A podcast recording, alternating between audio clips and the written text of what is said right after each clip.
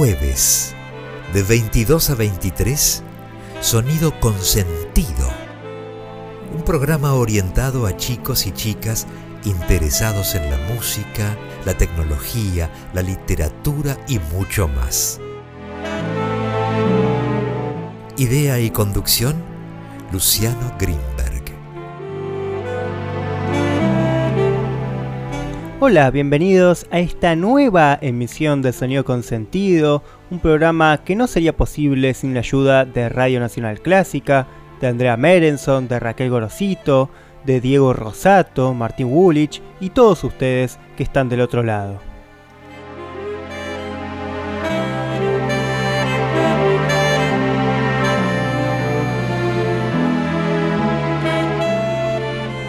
Hola, bienvenidos a una nueva emisión de Sonido con Sentido, aquí nuevamente por Radio Nacional Clásica, un jueves más.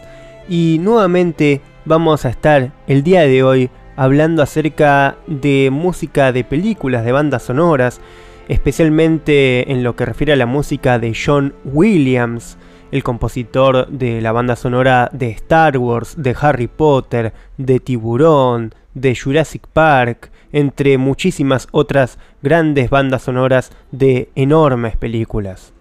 En emisiones anteriores hemos estado hablando un poco acerca de la música de Star Wars, también relacionándolo con la ciencia, con la física, con el invitado que hemos tenido de lujo, José Edelstein, el físico teórico, divulgador, profesor, investigador y escritor argentino, que nos fue contando anécdotas personales que él tuvo con Stephen Hawking, con Juan Martín Maldacena, el llamado Messi de la física, según José, con distintos ganadores del premio Nobel y muchos otros genios que podríamos decir dentro de la física teórica.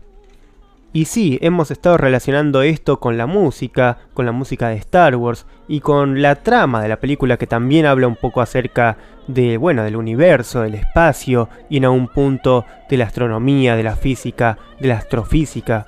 Hemos venido hablando acerca de las cuerdas de la guitarra y del violín y cómo se relacionan con la teoría de cuerdas. Pero también hemos hablado acerca de las referencias, de, bueno, digamos, de los predecesores de la música de John Williams. Digamos, en qué fue en lo que se basó la banda sonora de Star Wars. Y hemos estado hablando de las similitudes que tiene con el concierto para violín en re mayor de Tchaikovsky, algunas de las melodías de esta gran banda sonora. También hemos hablado acerca de Gustav Holst y su suite Los Planetas, y cómo especialmente Marte, por ejemplo, la pieza Marte se relaciona íntimamente con, por ejemplo, la Marcha Imperial, una de las obras más famosas de Star Wars.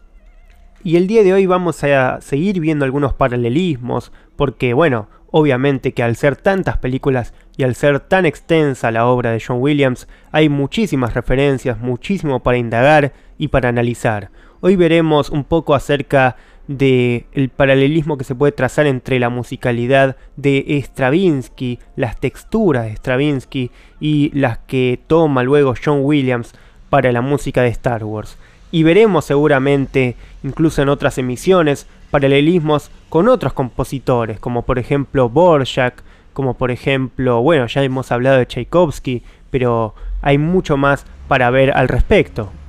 Y por eso Ahora vamos a comenzar justamente escuchando una parte del concierto para violín en re mayor que no llegamos a escuchar en otras emisiones, y es justamente el final, el tercer movimiento del concierto para violín en re mayor de Tchaikovsky.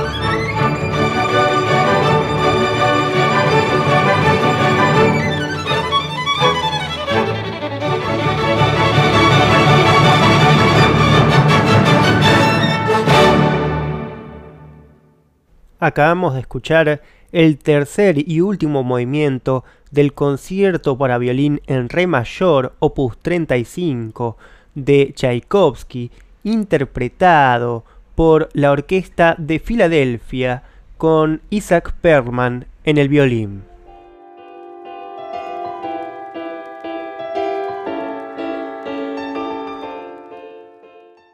Sonido Consentido los invita a escribirles a través de su mail consentido.clásica.gmail.com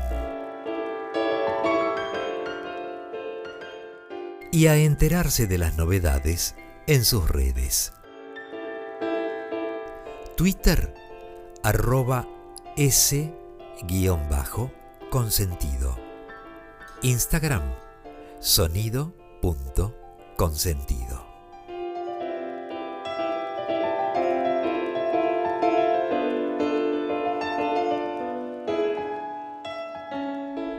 Bueno, como comentaba al comienzo, el día de hoy vamos a seguir escuchando la banda sonora de Star Wars, compuesta por John Williams, y vamos a seguir viendo los paralelismos con otros compositores previos a John Williams. Hemos hablado de Tchaikovsky y por eso pasamos recién el concierto para violín en re mayor, del cual también John Williams había tomado, digamos, un poco de inspiración, creo yo, para la melodía de Han Solo y Leia en Star Wars.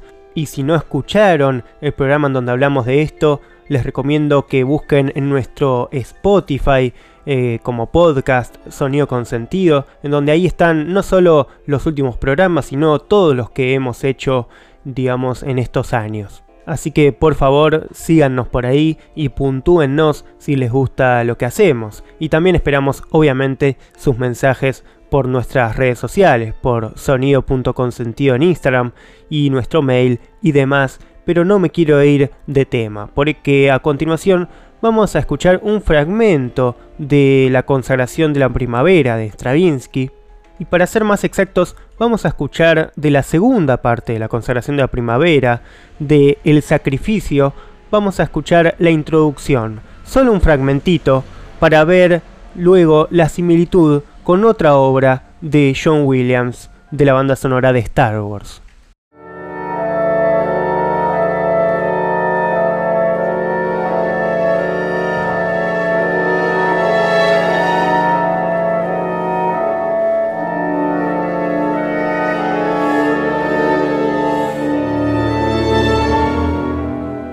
Así de misterioso comenzaba el sacrificio de la consagración de la primavera de Stravinsky. Ahora escuchemos la siguiente pieza de John Williams que suena así.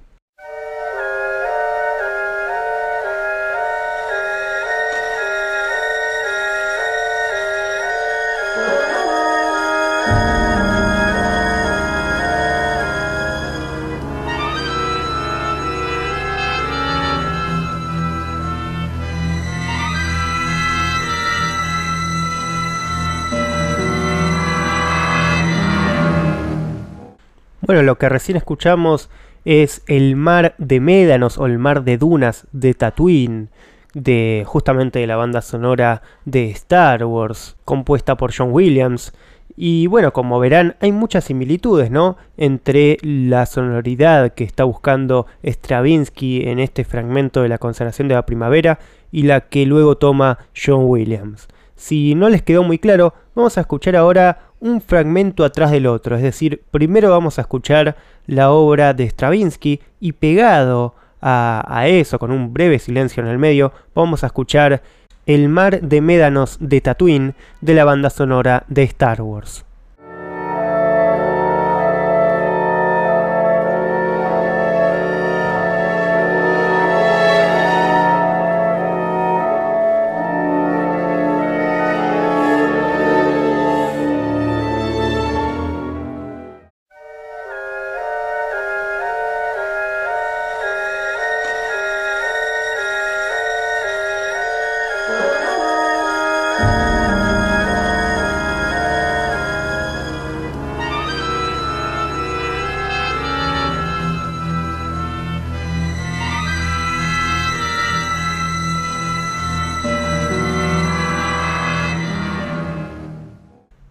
Espero que se haya escuchado la gran similitud que hay entre ambas piezas y claramente John Williams conocía la consagración de la primavera al momento de hacer la banda sonora, también conocía obviamente el concierto para violín en re mayor de Tchaikovsky, también la suite Los planetas de Gustav Holst. Él siempre dijo que, bueno, habló acerca de las influencias que él tiene y que no reniega para nada. Y a continuación vamos a escuchar completa esta introducción de El sacrificio de la consagración de la primavera compuesta por Stravinsky.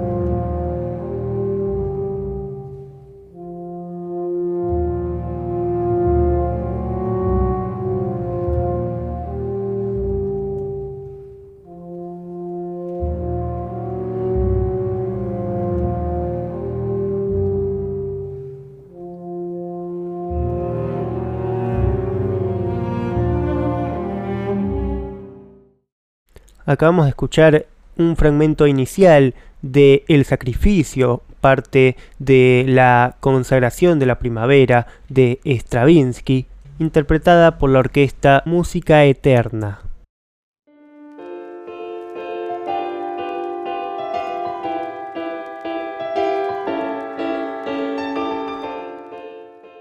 Sonido Consentido los invita a escribirles a través de su mail consentido.clásica.gmail.com y a enterarse de las novedades en sus redes. Twitter arroba s-consentido. Instagram sonido.consentido.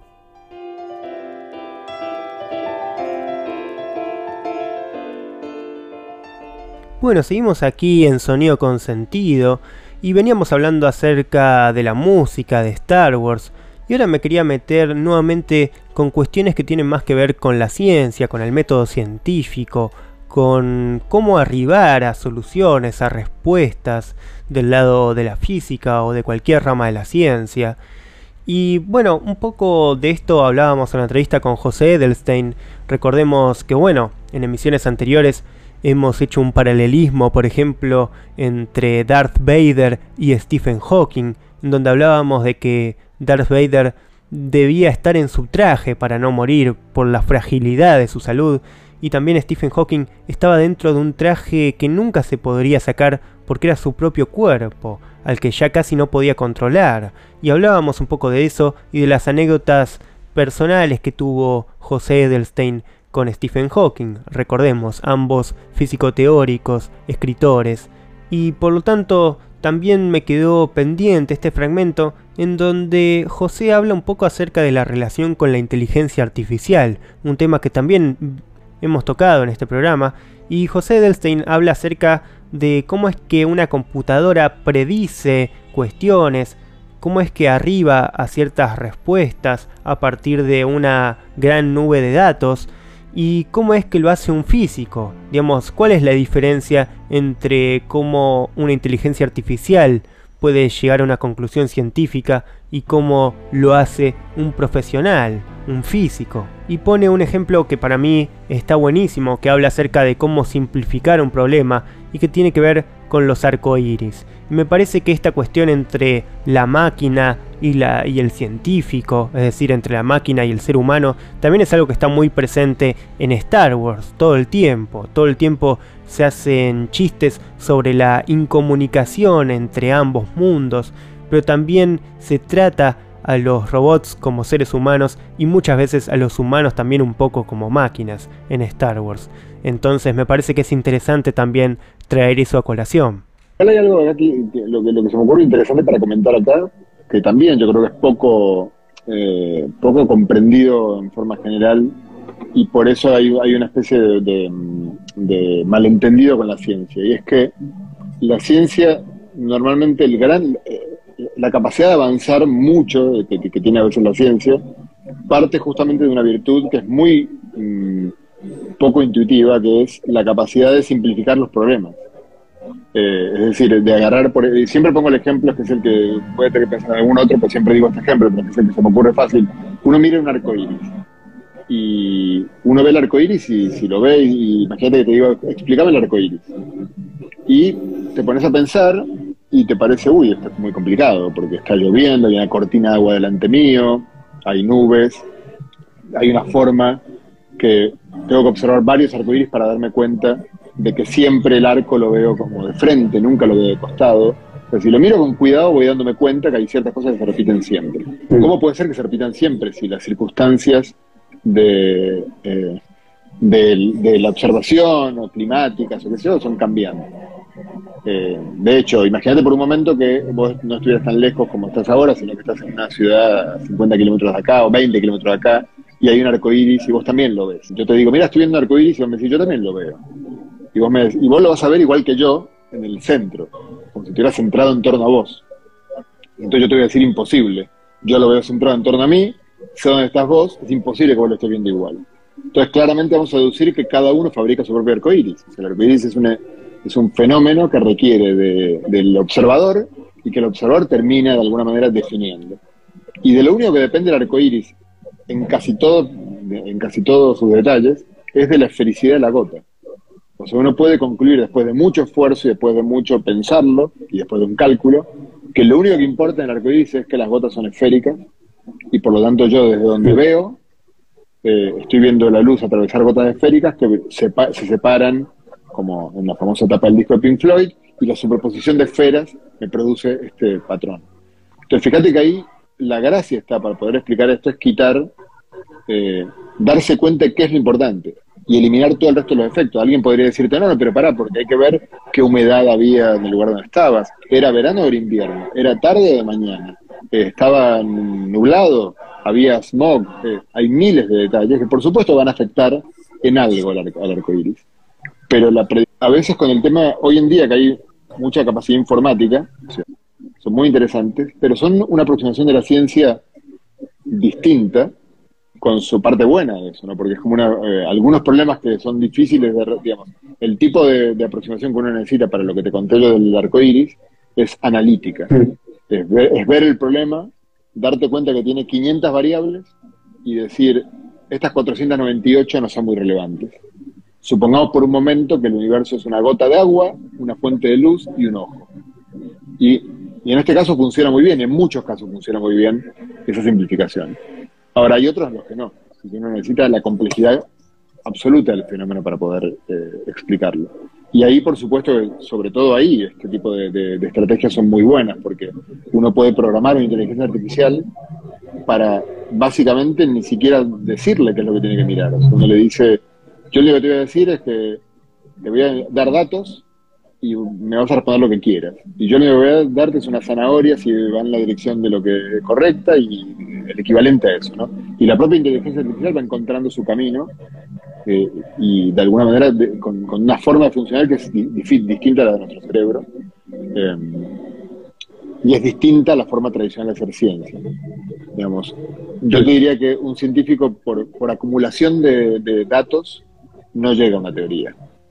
Eh, hay una forma de refutar eso muy linda de mi, coautor Andrés Gomberov, que él dice, si uno eh, observara, si uno todo lo que observa del universo fueran las órbitas de los planetas, órbitas, bueno, todo lo que uno observa por un, telescopio, no todo, pero casi todo lo que uno observa, la teoría de Newton lo predice muy bien, de hecho, perfectamente bien. Y la de Einstein también. uno se da cuenta que la de Newton no es correcta cuando uno mira sutilezas muy puntuales pero que hay que ver si tenés la suerte de, eh, darte cuenta de esas sutilezas. Es muy probable que vos veas el mundo sin nunca caer en cuenta de eso. Entonces uno diría, tengo dos teorías radicalmente diferentes que predicen lo mismo. Y es muy probable que haya otras 100.000, que no se le ocurrió todavía a nadie, pero que, que, les pase lo mismo. Entonces, de los datos no se deriva la teoría. Los datos te inspiran para hacer algún modelaje teórico construir una teoría que luego tiene que ser coherente consigo mismo y con el resto de los, del conocimiento, y luego hago predicciones y las comparo con el experimento. Eso se parece bastante más a cómo funciona la, física que, que lo.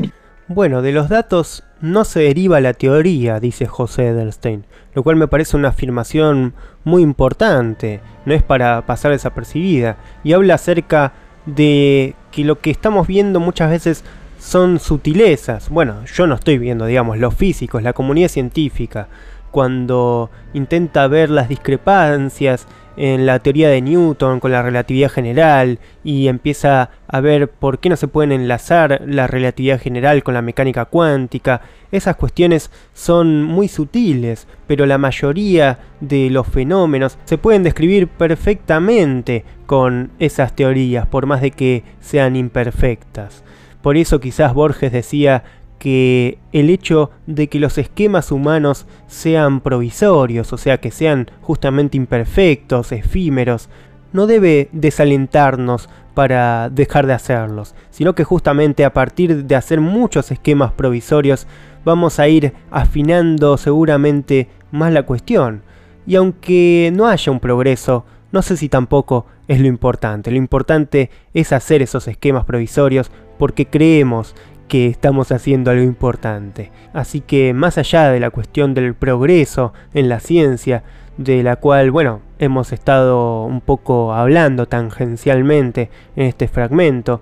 Me parece muy importante todo esto que menciona José acerca del problema del arco iris, de cómo simplificar, cómo en vez de simular y utilizar todos los datos, un físico suele ir directamente al grano, directamente a las variables que son importantes para resolver el problema. Y bueno, podría yo también ir al grano y ahora poner para que todos escuchemos Somewhere Over the Rainbow o al otro lado del arco iris, porque sería un enlace obvio con lo que acabamos de escuchar. Pero no, no lo vamos a hacer hoy, porque no quiero ir directamente al grano, quiero seguir escuchando un poco más de la banda sonora de Star Wars. Y fundamentalmente quiero que escuchemos completa la pieza de la que hablábamos anteriormente, cuando veíamos las similitudes con la pieza de Stravinsky, El mar de médanos de Tatooine de John Williams.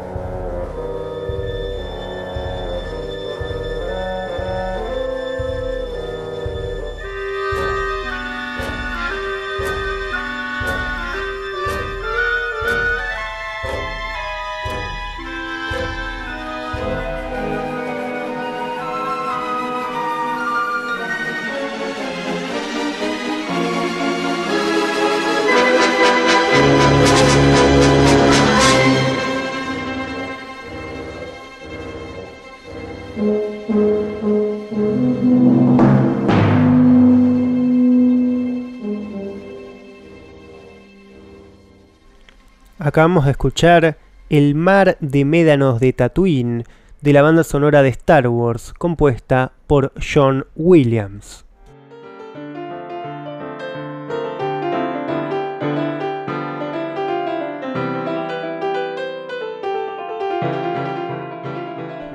Bueno, a continuación y con esto ya nos vamos a estar despidiendo próximamente, quiero que escuchemos el fragmento final de la entrevista con José Edelstein, que creo que habla un poco por sí solo, así que no quiero hacer mucha introducción.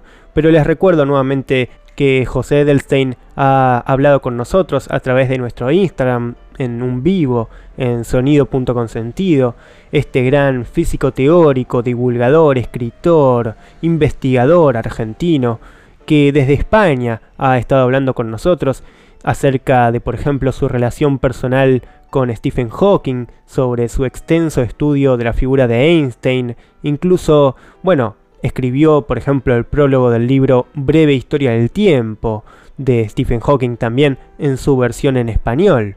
Así que podemos ver que es una figura importante, y en el final de la charla veníamos hablando acerca de por qué él hace lo que hace.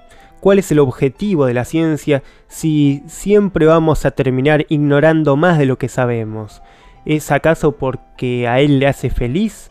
¿Cuál es el disfrute que hay en hacer física? Bueno, acerca de todas estas cuestiones íbamos hablando al final de la charla.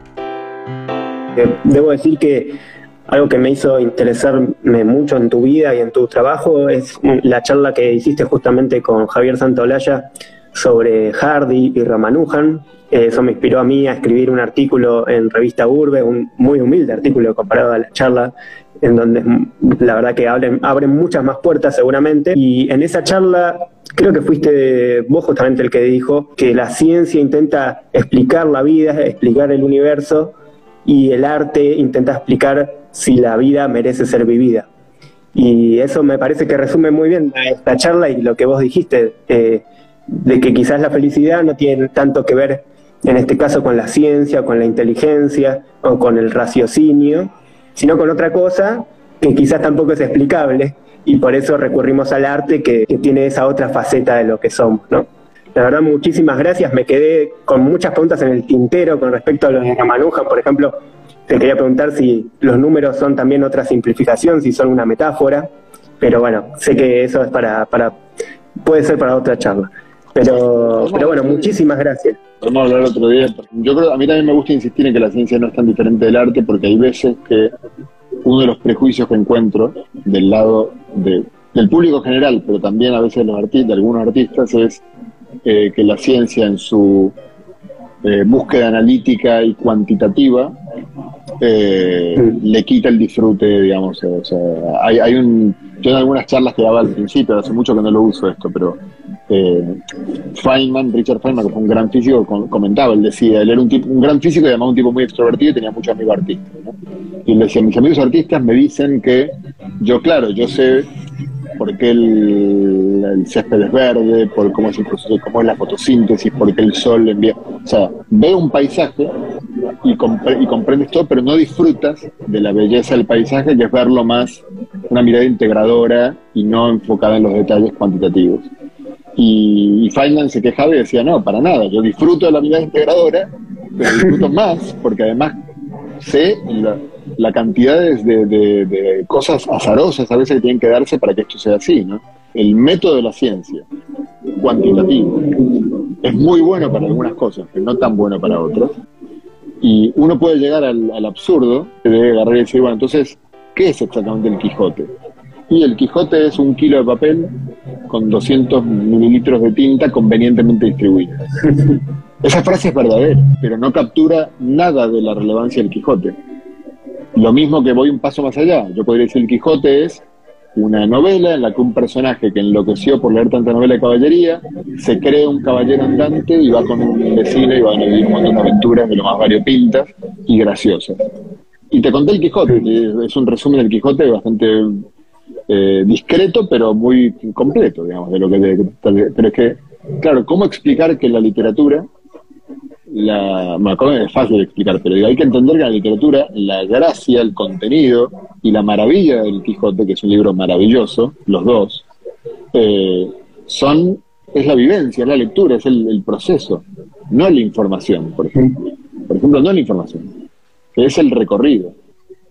Algo parecido ocurre con la música en forma evidente. Si uno escucha una. Uno podría decir, bueno, que tengo poco tiempo.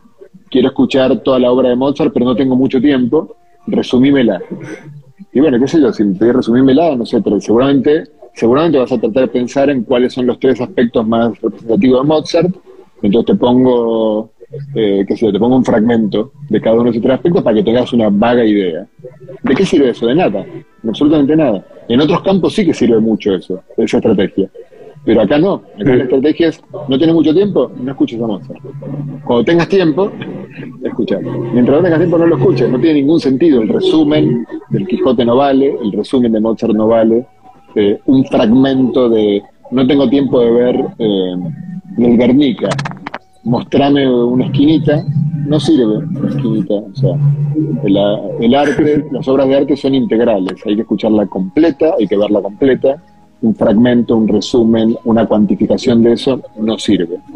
Y es bueno tener, comprender esto para tener también la guardia levantada a la hora de decir, está bárbaro, o sea, la ciencia es maravillosa, además es, humana, o sea, la ciencia no es prescindible. a mí me causa gracia cuando la gente cree que la ciencia es una forma de pensar que nos hace daño, por tanto prescindamos de ella, no puedes prescindir de ella, es parte integral de la forma en la que vemos el mundo. Pues la ciencia, como dice mi amigo Gomberov, que lo cito otra vez, es lo que haces cuando el pescadero te da un, pez que huela podrido, pero te cuenta una milonga en la que te dice, no, no, ese pez huele así, créame que está bueno, y vos le decís, este no lo compro. Es lo que hace la ciencia, solamente con un, es una construcción de ideas basadas mucho en la experiencia que por lo tanto hacen que uno, y yo al ascensor me subo porque me fío de los principios por los cuales funciona, o si querés que vaya un paso más allá, el avión, me subo. Y los que son los que creen la Tierra plana y que, reniegan de los conocimientos científicos, también se suben al avión. Y ese es el momento en el cual confiesan que creen en la ciencia. Porque si viene uno de los terraplanistas y me, y me intenta convencer de que salga por la ventana de mi casa, no importa lo que me cuente, no voy a salir por la ventana. La ley de gravedad, este, confío tanto en ella como para saber que no es buena, no, va a ser bueno para mi salud salir por la ventana. Este, Ahora sí, que me estoy por las ramas, pero es un buen momento para ir cerrando, ahora sí. No, ojalá te hubieses subido al árbol entero, que irte por las ramas. y como vos dijiste, justo la, nota que te nombré y que, que, escribí empieza con una frase de Einstein que tiene mucho que ver con lo que dijiste, me parece, y que dice que no todo lo cuantificable cuenta y no todo lo que cuenta puede ser cuantificable. Muchas gracias a vos, Luciano. La verdad que la charla fue muy linda, muy interesante. Podemos continuarla en otro momento más adelante, para no aburrir tampoco tanto a la gente.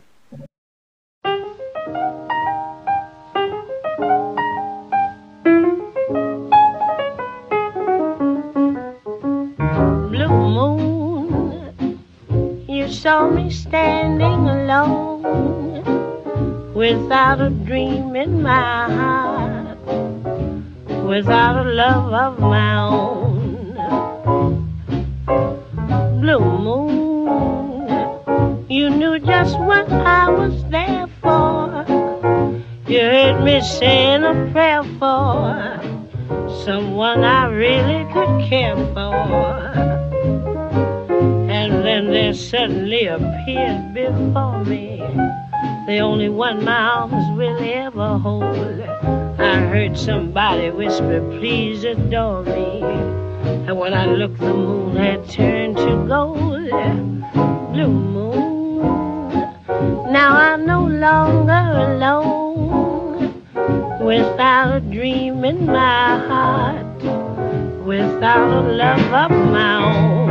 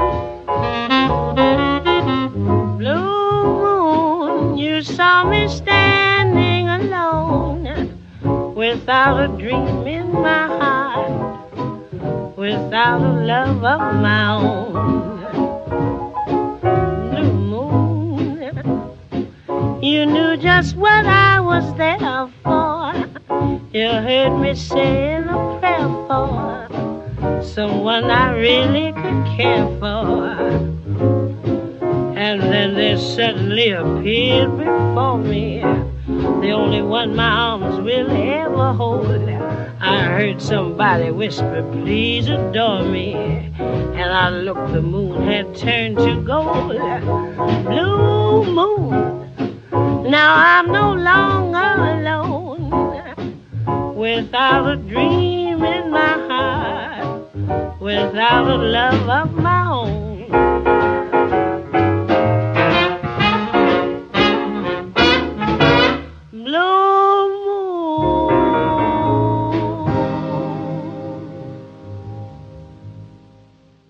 Bueno, acabamos de escuchar Blue Moon de Billie Holiday y recién escuchamos el último fragmento de la entrevista con José Edelstein, en donde, bueno, me parece que es un fragmento hermoso porque sintetiza buena parte de la charla y él habla acerca de su relación con el arte, de la relación entre ciencia y arte y un poco refutando la idea de que la ciencia no tiene también obviamente una parte de belleza, una parte que se hace justamente por lo bello que es el hacer y el resultado.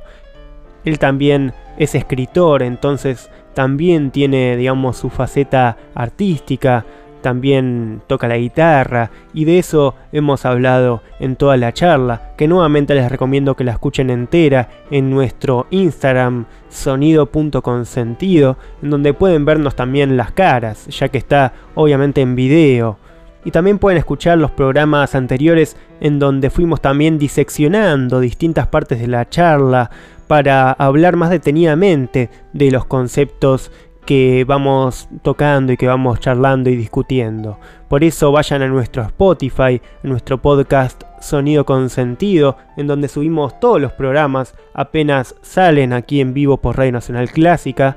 También pueden recurrir a nuestro mail consentido.clásica.gmail.com Así que nuevamente le agradezco enormemente a José Edelstein por charlar tanto tiempo con nosotros y por tener respuestas tan, tan lindas, tan claras, tan fáciles de entender sobre temas tan difíciles que él va tocando. Nuevamente le agradezco a Radio Nacional Clásica también por la oportunidad de estar aquí en este espacio durante todo este tiempo. También a Raquel Gorosito, a Andrea Merenson, a Martín Wulich, a Diego Rosato, a todos los trabajadores de la radio que también están detrás del programa. También les recomiendo que escuchen el programa Clásicos Desatados, conducido por Jessica Feinsod en esta misma radio, que sale los sábados a las 11 de la mañana y también los martes en ese mismo horario.